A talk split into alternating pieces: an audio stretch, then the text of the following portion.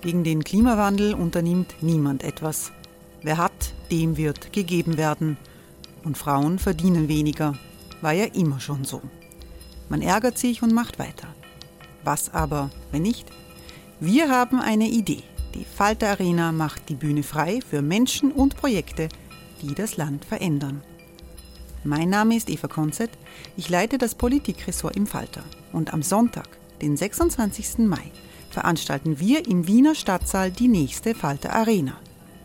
Mit dabei unter anderem der ehemalige Politiker und Neosänger Matthias Strolz, Theresa Imre von Markter, Sonja Jöchtel von Love Politics oder Kari Ochsner von Ochsner Wärmepumpen. Machen statt jammern. Wir schauen uns an, wie das funktionieren kann. Kommen auch Sie vorbei. Alle Informationen und Tickets finden Sie unter falter.at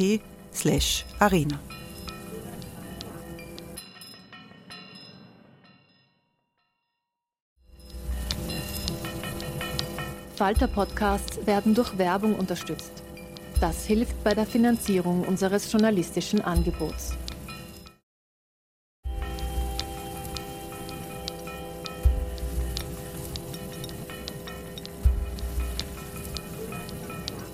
Sehr herzlich willkommen, meine Damen und Herren, im Falter.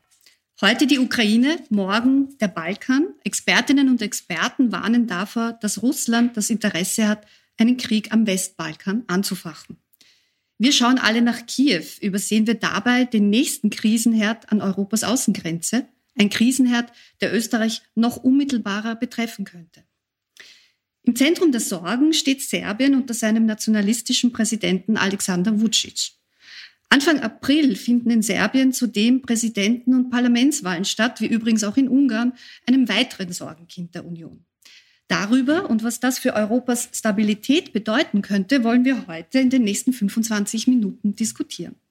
Mein Name ist Barbara Todt und ich freue mich, dass ich Sie durch diese Sendung führen kann.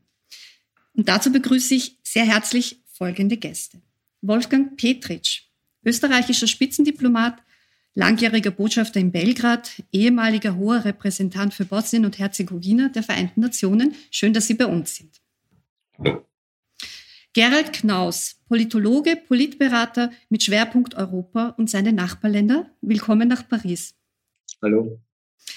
Vedran Djic, Ost- und Südosteuropa-Experte am Österreichischen Institut für Außenpolitik. Herzlich willkommen.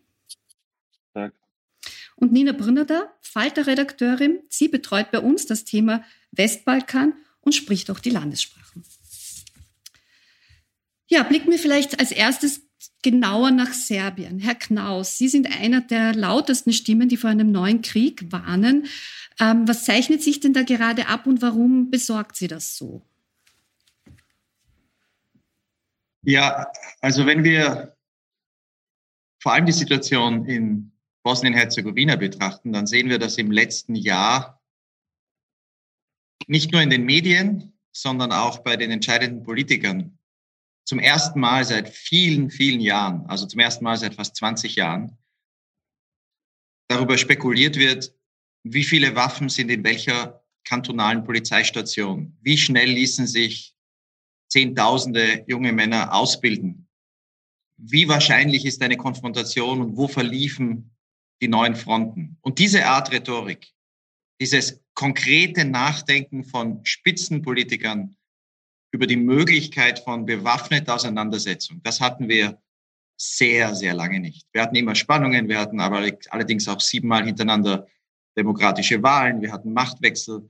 Wir, wir haben den Streit, den man in einer Nachkriegsgesellschaft, in einem föderalen Staat erwartet. Aber was wir jetzt haben, ist in einer anderen Kategorie. Und wenn dann dazu kommen die Bilder aus der Ukraine, wo eine, ja, mit voller Berechtigung äh, traumatisierte Gesellschaft in Bosnien, die sich noch erinnert an die Zerstörung, die Vertreibung, den Völkermord ähm, im eigenen Land, dann sieht, wie das auf einmal in Europa wieder möglich wird, wie Städte zerstört werden, wie innerhalb von Tagen, Wochen ein Viertel der Bevölkerung aus den Häusern vertrieben wird, dann führt das als Hintergrund zu enormen Nervositäten.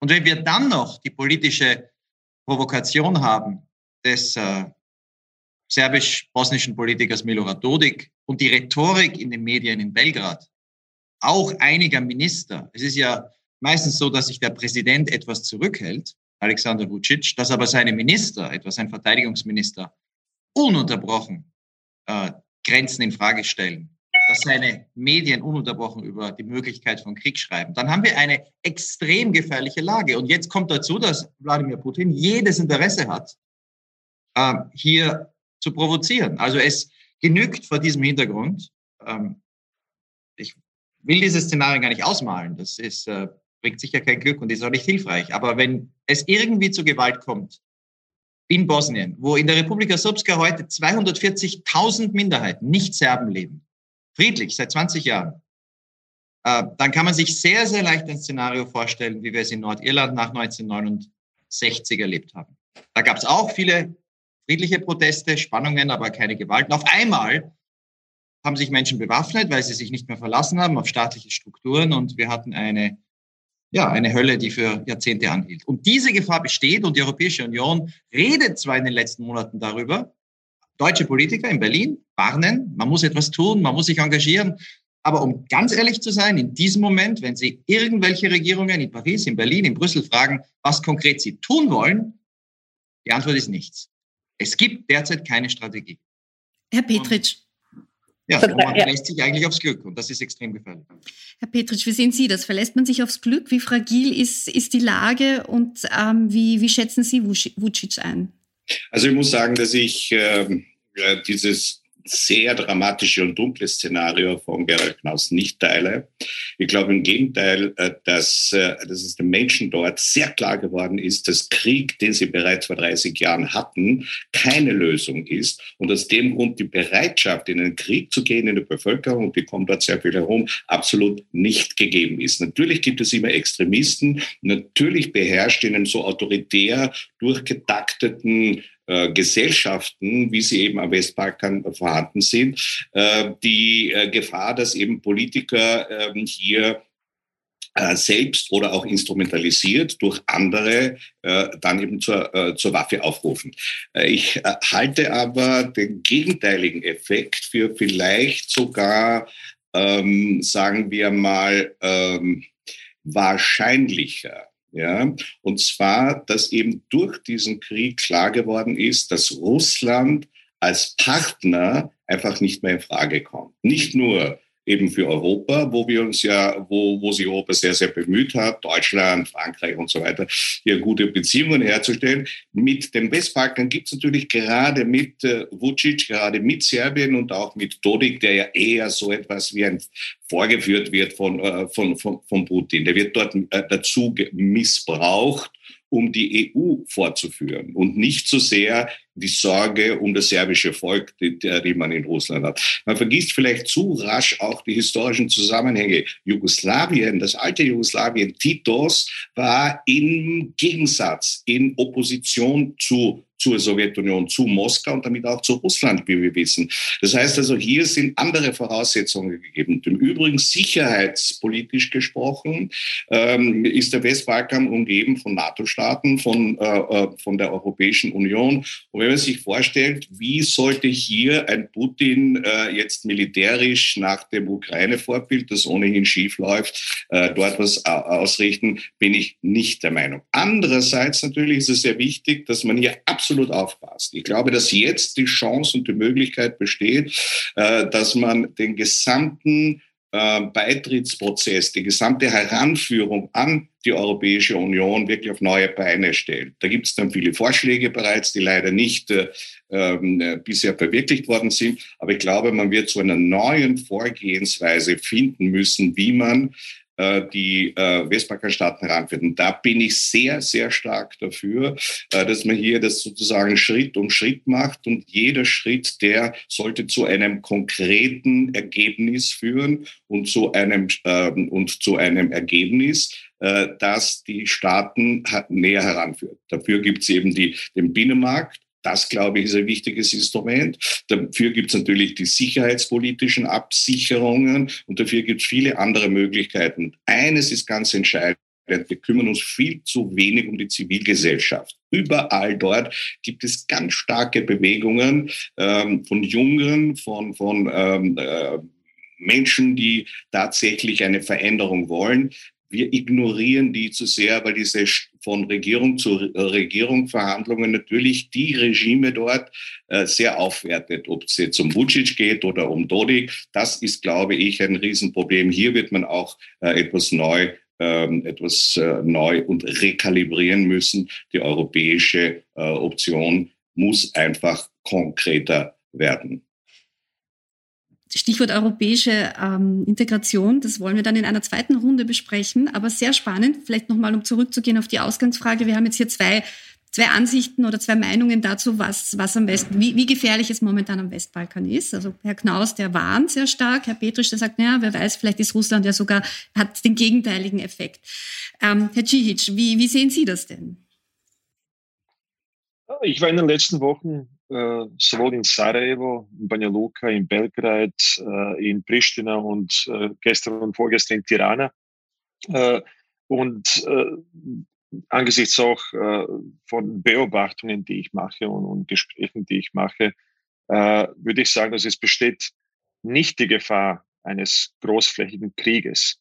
Äh, es besteht aber eine andere Gefahr, und zwar die Gefahr der Fortsetzung des Status quo der Status quo in all diesen Staaten ist äh, tatsächlich äh, sehr schlecht. Also wir haben äh, in vielen von diesen Staaten autoritäre Herrscher, äh, die noch dazu äh, Kleptokraten sind und, und, und korrupt äh, sind und versuchen natürlich die eigenen Interessen durchzusetzen. Wir haben eine sehr schlechte äh, wirtschaftliche, soziale Entwicklung auch äh, nach der Pandemie.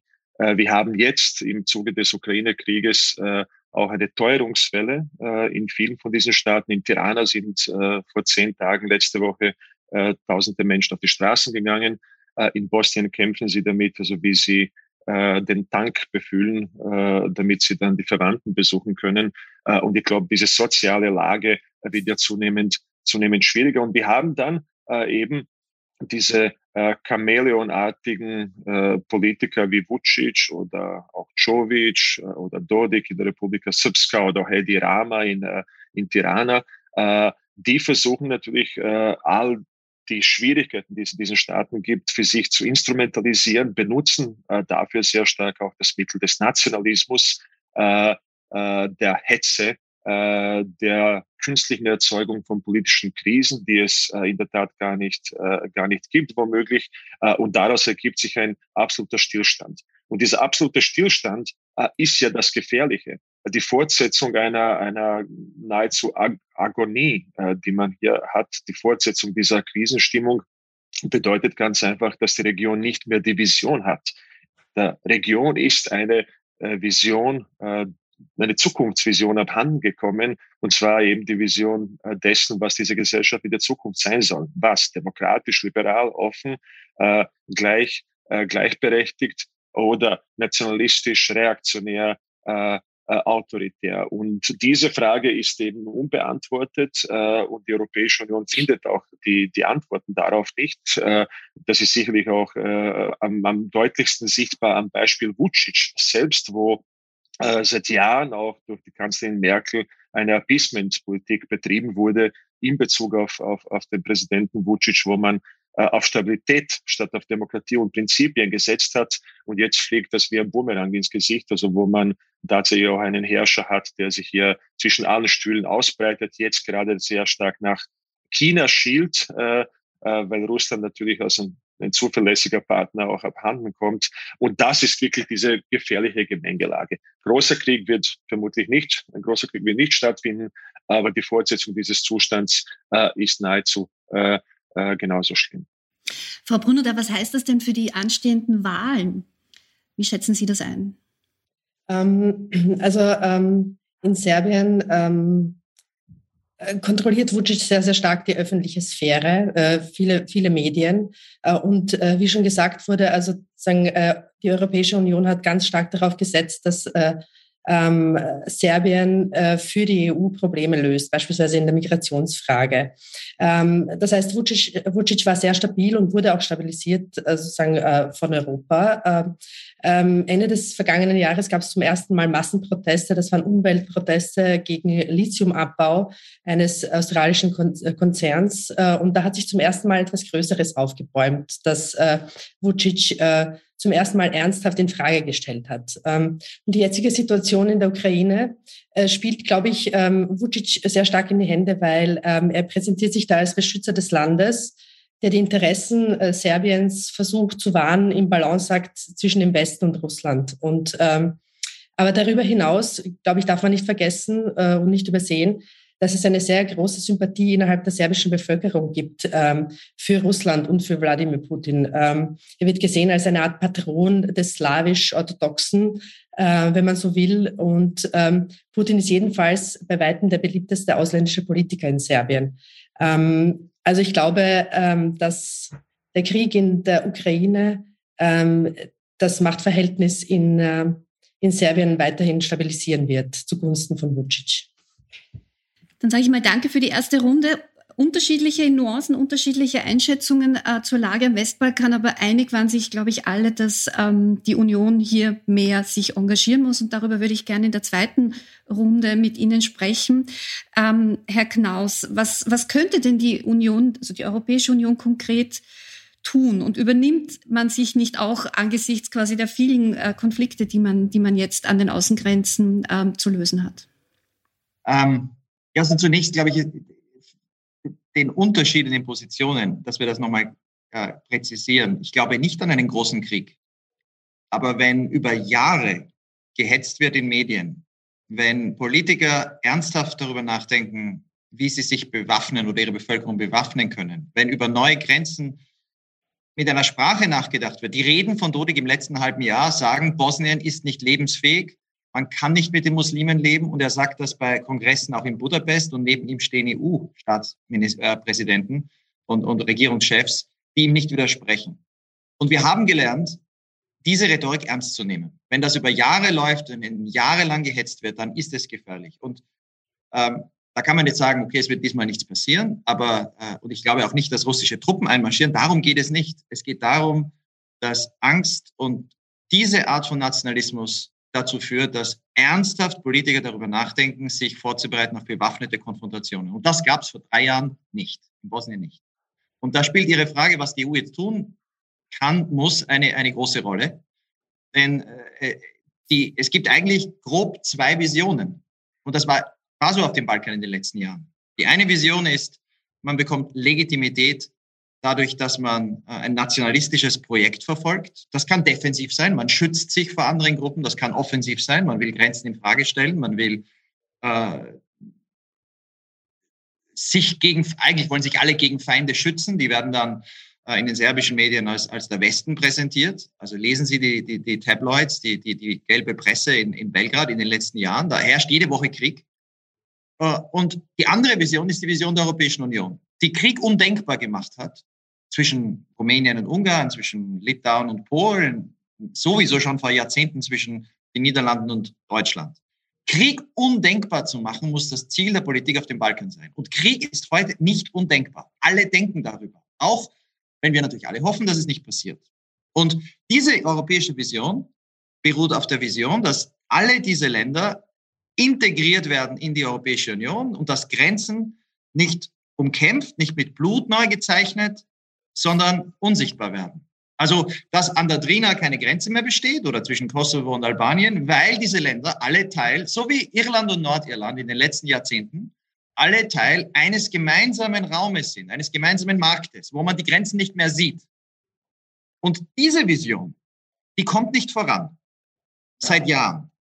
Weil wir einerseits eine Perspektive haben, über die ständig geredet wird, europäische Perspektive, Andererseits aber von den sechs Ländern am Westbalkan nur zwei Länder Verhandlungen führen und diese Verhandlungen stehen vollkommen still. In Serbien hat sich in den letzten vier Jahren praktisch nichts bewegt. Montenegro verhandelt seit zehn Jahren und ist heute so nahe einem Beitritt wie vor zehn Jahren. Und das heißt, wir haben einen, einen, einen, einen, einen ähm, äh, Prozess, der nirgendwo hinführt und der natürlich deswegen die Leute auch nicht überzeugt. Und dieser Prozess bedeutet, dass der größte Einfluss, den die EU hatte in den letzten Jahren, auch auf nationalistische Politiker, verschwindet. Das müssen wir dringend ändern. Da gibt es viele Möglichkeiten. Dafür werbe ich hier in Paris, äh, dafür werbe ich in Berlin. Äh, es ist möglich, dass es zu äh, Vorschlägen kommt.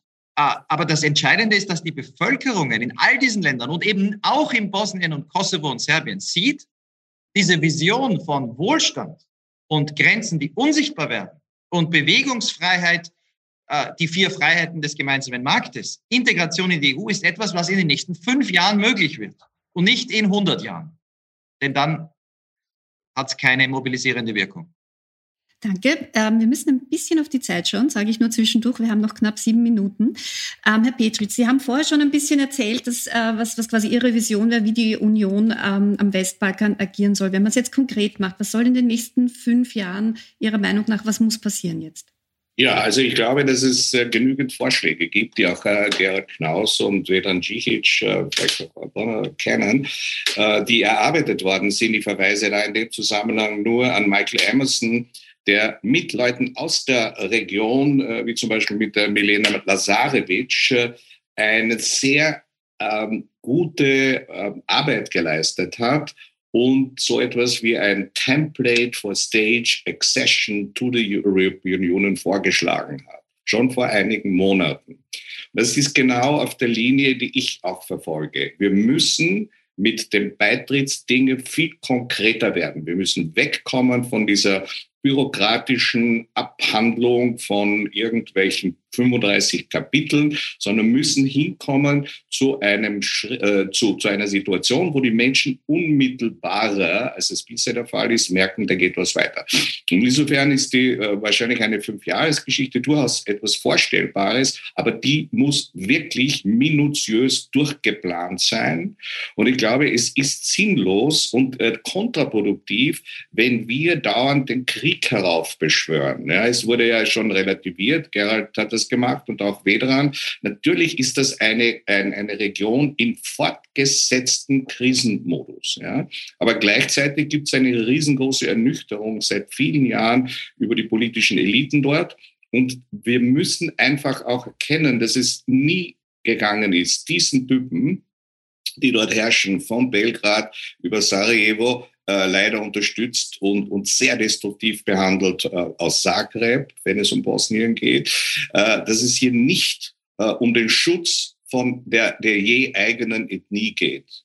Denn dann müssten die heute schon eingestehen, dass sie da absolut gescheitert sind. Allein die Abwanderungszahlen weisen darauf hin, dass diese Art von Politik dazu führt, dass es bald keine Völker mehr geben wird, die man dort verteidigen kann. Das heißt also, hier ist anzusetzen, um den demografischen Stress einmal zu adressieren. Und, und wir dürfen nicht mit unserer Kriegsrhetorik immer äh, in die Hände dieser Ethnonationalisten rennen. Denn das genau wollen die. Die wollen einfach sagen können, ihr Leute, seht, sogar in Europa und sehr oft auch in den USA wird von der Kriegsgefahr gesprochen. Also habe ich recht, bitte wählt mich, dann verteidige ich euch dagegen. Das ist eine sozusagen eine falsche Rhetorik, die hier äh, immer wieder angewendet wird, wobei ähm, ich der Meinung bin, man muss viel stärker wegkommen von dieser äh, Patronage der Völker dort hin zu, einem, zu einer Eigenverantwortung, was ich vor über 20 Jahren schon Local Ownership genannt habe. Es kann aber natürlich nur ein Prozess sein, der da einsetzt. Nur dann, wenn es sozusagen it needs two to tango, nur dann, wenn wir dort verantwortungsvolle zivilgesellschaftliche neue Politiker, die es auch gibt, wir dann Jihic weiß sehr, sehr viel über die neuen Politiker, äh, junge äh, Generation, die, dann wird es auch gelingen, dass man hier wiederum zu einer partnerschaftlichen oder überhaupt zum ersten Mal zu einer partnerschaftlichen Beziehung findet. Und die wird letzten Endes dazu beitragen, dass dieses, dass dieser Teil Europas, und wir sprechen nicht von einer Erweiterung der Europäischen Union, was wir hier sprechen, ist von einer Konsolidierung der Europäischen Union. Wir können dieses Loch da am Westbalkan Westbalkan nicht ewig offen halten. Hier muss was getan werden. Und wenn jetzt der Ukraine versprochen wird, die, äh, einen, einen EU-Beitritt irgendwann mal, dann muss ich sagen, bitte beginnt einmal endlich äh, seriös zu arbeiten. Äh, und, und, das gilt natürlich für den, äh, für den Westbalkan. Und dann wird man auch sehen, die, die Menschen dort als Bürger zu behandeln und nicht als, als Objekte einer europäischen oder amerikanischen Politik. Ich glaube, das würde sehr, wirklich sehr, äh, sehr, sehr helfen. Äh, Frau Brunner, ich bitte um ein kurzes Schlusswort. Ähm, also vorletztes Schlusswort, dann kommt noch Herr Cihic dran. Ähm, die junge Generation wurde öfters angesprochen. Äh, wie viel Geduld haben die unter 35-Jährigen? Ähm, und schadet das vielleicht auch der Union, weil eben dieses ständige im Wartezimmer sein am Ende natürlich auch frustriert und man sich abwendet? Also 2013 äh, war ich einige Monate äh, in Kroatien äh, kurz vor dem EU-Beitritt. Und äh, man muss sagen, seither hat sich eigentlich viel getan in Kroatien. Also äh, es gibt sehr, sehr viel Hilfe bei der Pandemiebewältigung, äh, bei, äh, beim Wiederaufbau nach den Erdbeben, die es in Kroatien gab in den vergangenen zwei Jahren. Aber ein großes Problem ist ähm, die Abwanderung. Also sehr, sehr viele junge Menschen ähm, sehen in der EU vor allem ein Ticket äh, in den Westen. Sehr, sehr viele gehen weg nach Deutschland oder nach Irland. Ähm, und ähm, ja, also die EU, ähm, wenn sie sich äh, äh, ausweitet auf diese, auf diese Gebiete, dann stabilisiert sie zwar diese Länder, aber ähm, sie macht aus ihnen kein, kein Deutschland und auch kein Österreich. Äh, diese Länder bleiben mit oder ohne EU-Peripherie in jeglicher Hinsicht. Herr Cihic, ah, was kann konkret Österreich tun, das ja doch auch immer sich zumindest anmaßt, eine Sonderrolle oder eine spezielle Aufgabe in Richtung Westbalkan zu haben in der Situation?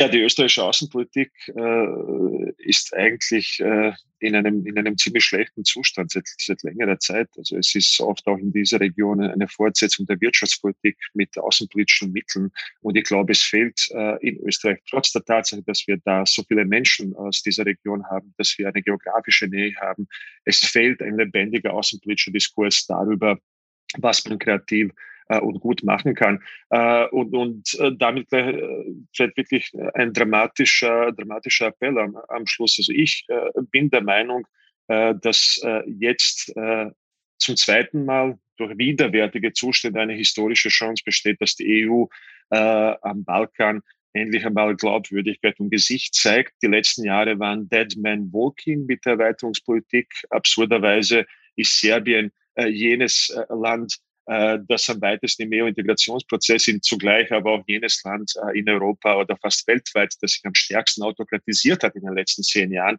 Das ist ein Widerspruch, den man auch auf die Fahne der EU heften äh, muss. Das ist ein Problem. und wenn hier jetzt die Chance nicht wahrgenommen wird, dass man mit einer neuen Konzeption der europäischen Erweiterungspolitik äh, nicht nur die Region, sondern auch dann äh, womöglich andere Staaten stärker an die EU heranzieht, wenn man nicht neue Partnerschaften mit äh, jungen Menschen, mit Protestbewegungen, mit jungen Parteien äh, macht, wenn man weiterhin die Appeasement-Politik fortsetzt, dann äh, befürchte ich, äh, dass diese Region auf Jahre und Jahrzehnte in einer Zwischenzone äh, äh, verbleiben wird, aus der Menschen abwandern und wo dann vielleicht irgendwann in 10, 15, 20, 30 Jahren Bosnien-Herzegowina fast so wie ein Safari ist, wo man hinfährt, um sich irgendwie die Flüsse anzuschauen und, und, und, äh, und die schöne Landschaft und wo keine Menschen mehr leben.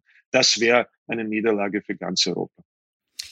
Das war ein Falter-Talk über Serbien, den Westbalkan und die Sorge vor einer neuen Krise an Europas Außengrenze. Ich bedanke mich sehr herzlich bei allen, die dabei waren.